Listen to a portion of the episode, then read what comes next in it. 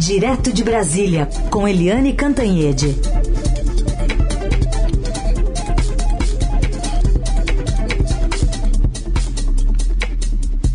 Oi, Eliane, bom dia. Bom dia, Raíssen, Carolina, ouvintes. Oi, Eliane, bom dia. Vamos falar desse grande encontro, né, que vai ser promovido com o presidente Bolsonaro, dos dois novos presidentes da Câmara e do Senado. Pensei que você fosse falar do grande encontro que foi promovido para fazer a festa. Também. Quando você falou né? grande encontro, eu pensei Grande encontro, foto. não, não. É, então vamos falar, é um petit comité agora, né? Grande encontro foi na festa. Foi na festa, sem máscara, uma alegria, né? 300 pessoas, não tem pandemia, né? A pandemia é só para os outros. Mas hoje, nesse petit comitê, o presidente Jair Bolsonaro se encontra, então, com o novo presidente da Câmara, deputado Arthur Lira, do PP de Alagoas, e com o novo presidente do Senado, senador Rodrigo Pacheco, do DEM de Minas Gerais. Uh, pelo que eles falaram, né, a gente pode saber que estará na pauta a questão do auxílio emergencial o auxílio emergencial que foi de 600 reais, que depois passou para 300, acabou no dia 31 de dezembro e isso tem vários efeitos. O primeiro deles é nas condições de vida de milhões de brasileiros, eu diria de famílias brasileiras, que correm o risco de não ter o que comer à mesa. Né? É, além disso, tem o efeito econômico, porque com esse dinheiro o governo ajudava a mexer, a movimentar a economia. As pessoas compravam, compravam comida, compravam bens, etc. Isso gera, isso mexe, é, sacoleja a economia positivamente. O terceiro é, efeito é político, porque o presidente Bolsonaro é, cresceu a popularidade dele no meio da pandemia às custas do auxílio emergencial. E agora, por conta do fim do auxílio e principalmente pelos erros na condução da pandemia, principalmente na questão das vacinas, naquela coisa horrorosa eh, da asfixia em Manaus, o, o presidente vem perdendo popularidade. E como os dois presidentes, no dia da eleição, falaram isso, tanto Lira quanto Pacheco falaram de reativar o auxílio emergencial. E isso é também um interesse político do presidente Bolsonaro. A gente imagina que esse vai ser o centro do, da conversa entre o presidente do executivo e os presidentes do legislativo, o auxílio emergencial. Além disso, também há toda uma pauta econômica que o Paulo Guedes está aproveitando para jogar ali no ar, né? A lista de, de, medidas para serem tomadas, de projetos a serem aprovados, e é, disso e supor que as privatizações vão entrar nessa lista. Mas hoje devemos ter notícias sobre a pauta que executivo e legislativo é, prometem para um Brasil tão ferido, tão machucado pela pandemia, pela crise econômica, pelos erros do governo, enfim, por uma série de coisas. Vamos ver o que, que essa nova etapa nos oferece. Ao mesmo tempo, né, a gente viu um recuo, Eliane, ontem do novo presidente da Câmara, Arthur Lira, naquela decisão e que foi contrária ao bloco do adversário dele, o Baleia Rossi. Agora vão se compor lá todos eles? É, exatamente. O, no dia da, da eleição, os discursos do Rodrigo Pacheco no Senado foram muito adequados, é, de paz, de conciliação, de jogar para frente, de equilíbrio, de soluções para o país. Mas o Arthur Lira, lá no, no, na Câmara, ele foi exatamente o que ele é, um líder do Centrão.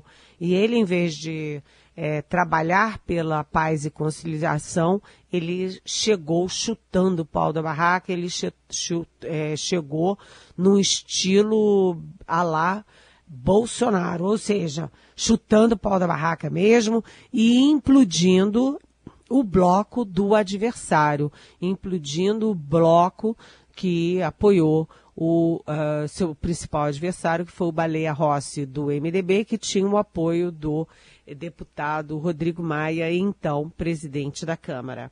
E, uh, e o, o, o, Rodrigo, o, o, Arthur Lira fez isso com base no regimento, porque o PT apresentou uh, a inclusão dele no bloco com seis minutos de atraso. Por causa de seis minutos, o Arthur Lira implodiu tudo e, enfim, o PDT levou a questão para o Supremo Tribunal Federal, ficou aquela confusão, mas o Arthur Lira teve que voltar atrás, porque esse bloco derrotado é um bloco grande, poderoso, e ameaçou simplesmente é, bloquear todas as votações no na Câmara dos Deputados, no plenário, nas comissões, etc. Ou seja, ou ele fazia a coisa politicamente, ou se ele quisesse guerra, ia ter guerra. E na guerra, a gente sabe que há feridos e mortos dos dois lados.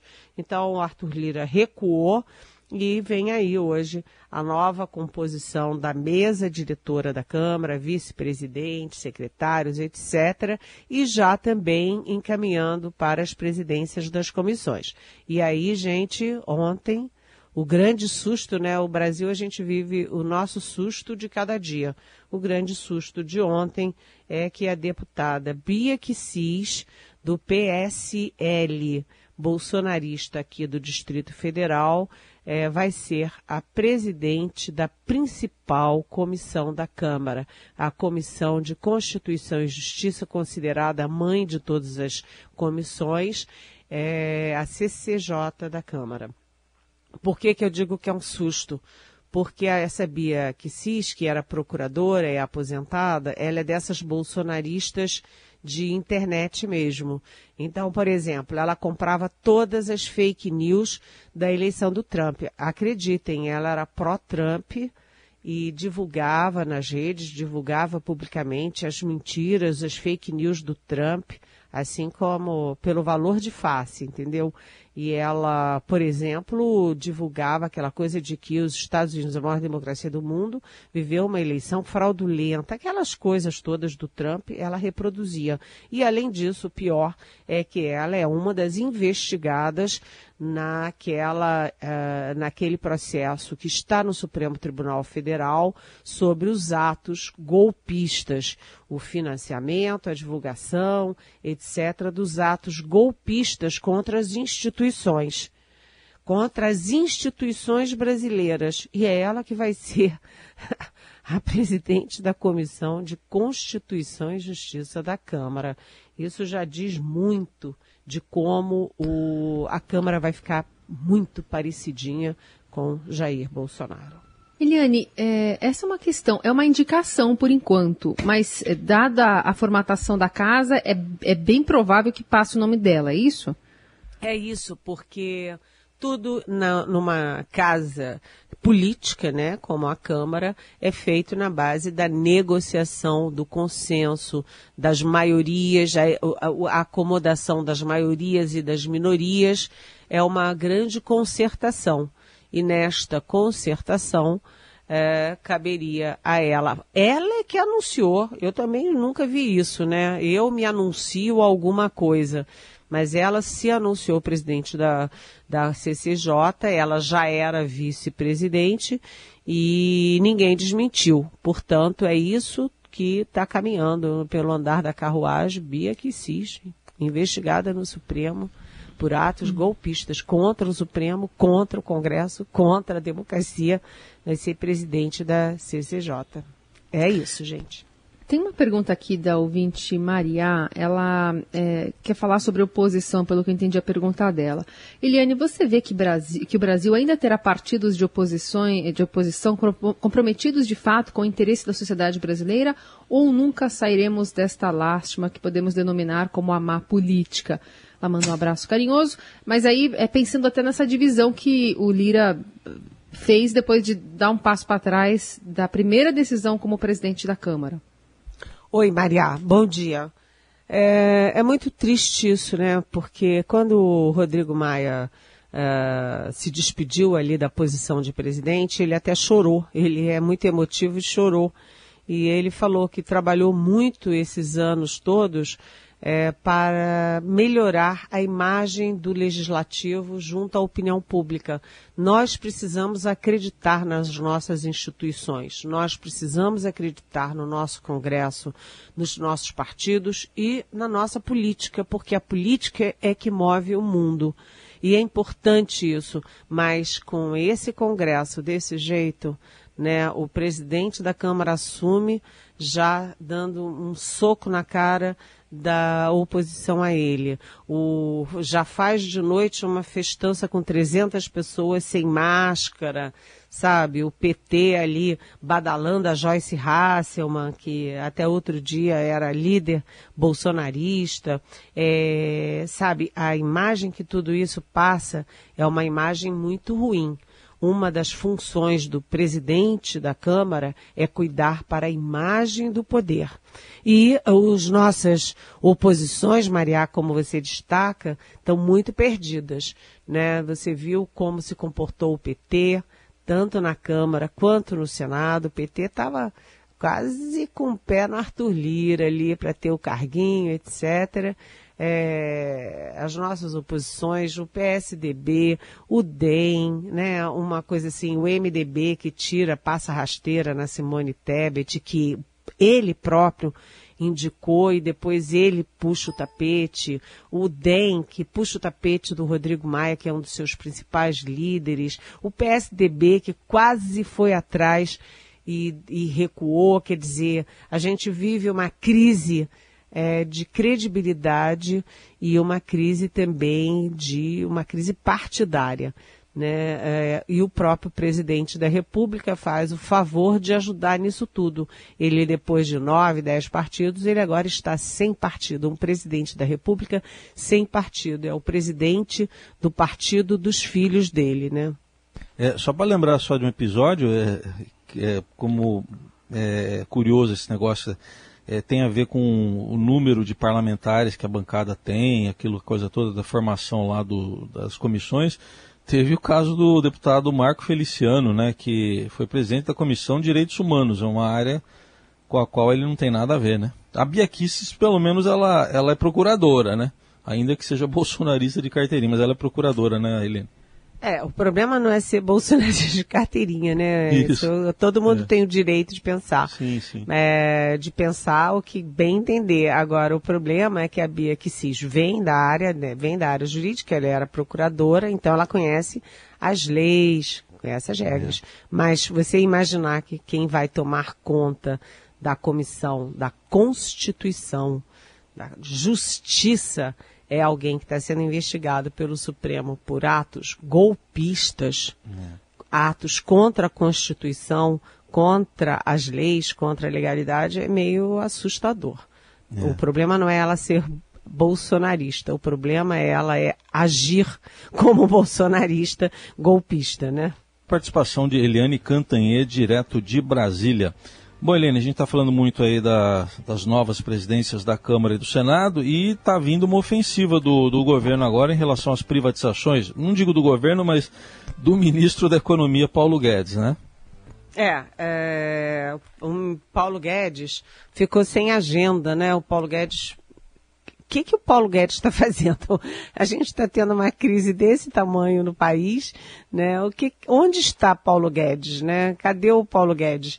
Essa é uma pergunta que não quer calar, né? E o título do editorial do Estadão hoje é Acabou a Desculpa. Então, se o Paulo Guedes dizia, ah, não posso fazer porque lá no Congresso, porque essas esquerdas, porque esse Rodrigo Maia e tal, agora o Bolsonaro manda na Câmara dos Deputados, né? Não acho que não vai mandar tanto no Senado, a ver, mas o fato é que acabou o pretexto. E aí o Paulo Guedes está começando a fazer campanha pelas privatizações e hoje, olha aí, a manchete do Estadão já é um efeito disso.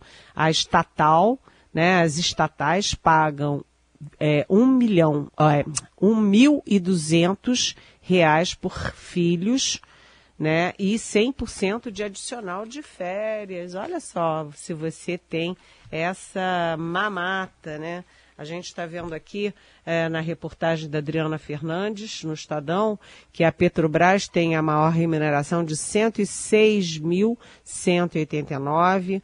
O BNDES tem remuneração de 75.650. A Eletrobras, a maior remuneração é 71.154. E aí eles têm o quê?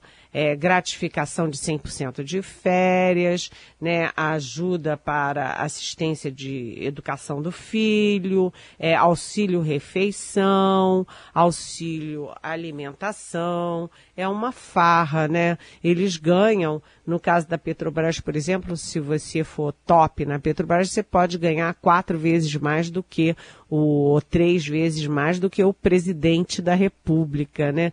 É, mais do que o teto de salários do serviço público. Então, é, essas coisas é que vão minando também aí a coisa do Estado, que é proprietário de tudo, e o Estado pode tudo, e o Estado é, deixa de cumprir a sua função social, de atacar as áreas que são típicas de Estado, para ficar jogando, jorrando essa dinheirama no bolso do, da sua burocracia.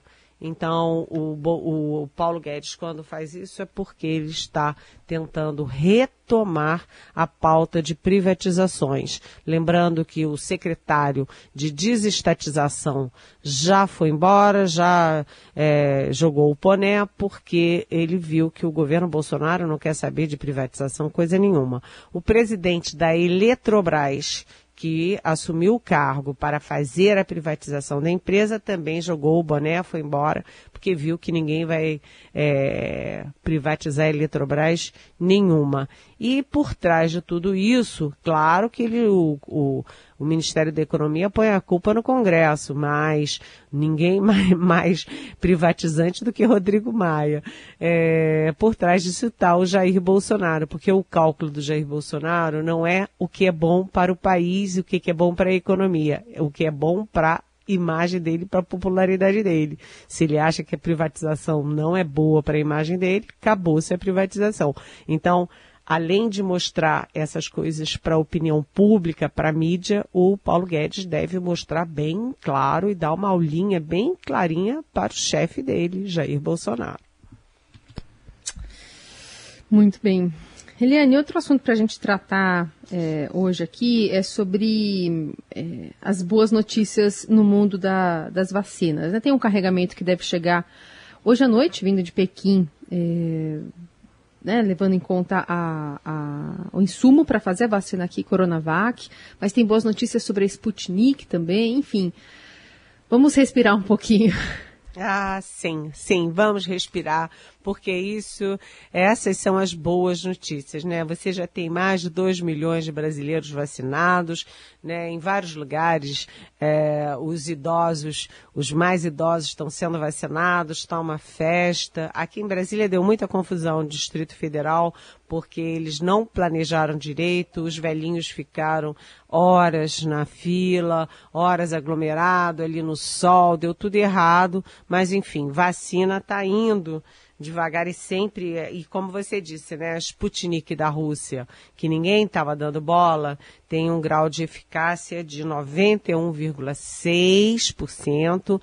É uma vacina barata, é uma vacina fácil e hum, é, hoje também tem reunião da Oxford AstraZeneca com a Anvisa, tem reunião também da Pfizer com a Anvisa, né? A gente tem aí uma informação importante do Matheus Vargas no, na, no Estadão de que o governo cortou, né, é, impediu é, a negociação com a Pfizer numa base que a Pfizer fez com o mundo inteiro, com vários países, né, assim, eu não vou me lembrar todos, mas vários países fizeram esse acordo é, com a Pfizer, é, Israel, Estados Unidos, Japão, Canadá, Reino Unido, Austrália, eu acho que inclusive México, todos eles fizeram acordo dentro dessa, desse mesmo protocolo sugerido pela Pfizer. Mas o Brasil retirou e fez uma exigência a mais para a Pfizer e a Pfizer recuou. O Brasil tem 210 milhões de brasileiros, precisa várias frentes de vacina. A outra boa notícia que a gente tem hoje, que você já, já, já é, anunciou, é que 8,6 milhões de doses estão é, chegando aí é, hoje à noite de, da China e são vacinas a Coronavac, da é, Sinovac chinesa e com um acordo com o Butantan. Elas vêm na forma de 5,4 mil litros, que são suficientes, então, para 8,6 milhões de doses. Ou seja, o Brasil vai vacinando devagar, e sempre, porque a vacina é que vai salvar vidas, vai matar o vírus, né, e vai é, garantir a sobrevida da economia dos empregos. Muito bem, isso aí. Bom, Eliane, perguntas de ouvintes. A Juliana Teures, espero ter falado o nome certo dela aqui. Ela está dizendo o seguinte: ela quer saber por onde anda o ministro da Educação, que ela diz que ficou, fica muito chocada com a não importância que os governantes dão à educação, conta que os filhos foram alfabetizados na escola particular entre 5 e 6 anos. E então como posso me conformar com isso? É, um ministro da Educação tolerando a alfabetização até 8, 9 anos de idade? A Juliana quer saber. Oi, Juliana.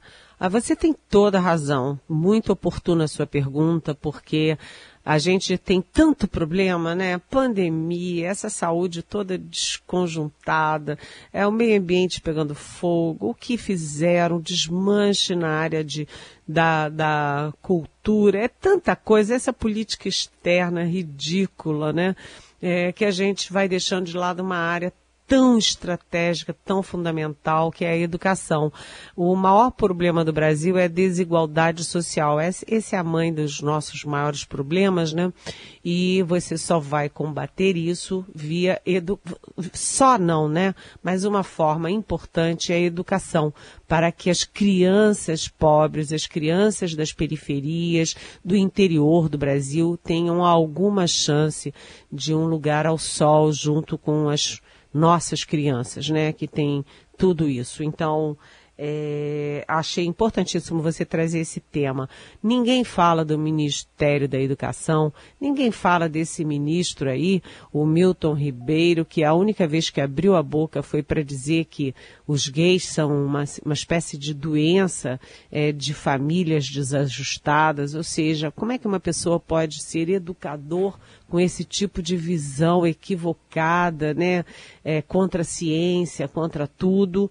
É, porque a ideologia é superior à ciência, porque a religiosidade, as crenças pessoais estão acima das estatísticas, das informações científicas, da tecnologia. Enfim, é tudo inacreditável. E o pior, Juliana, é que eu tenho uma má notícia, viu?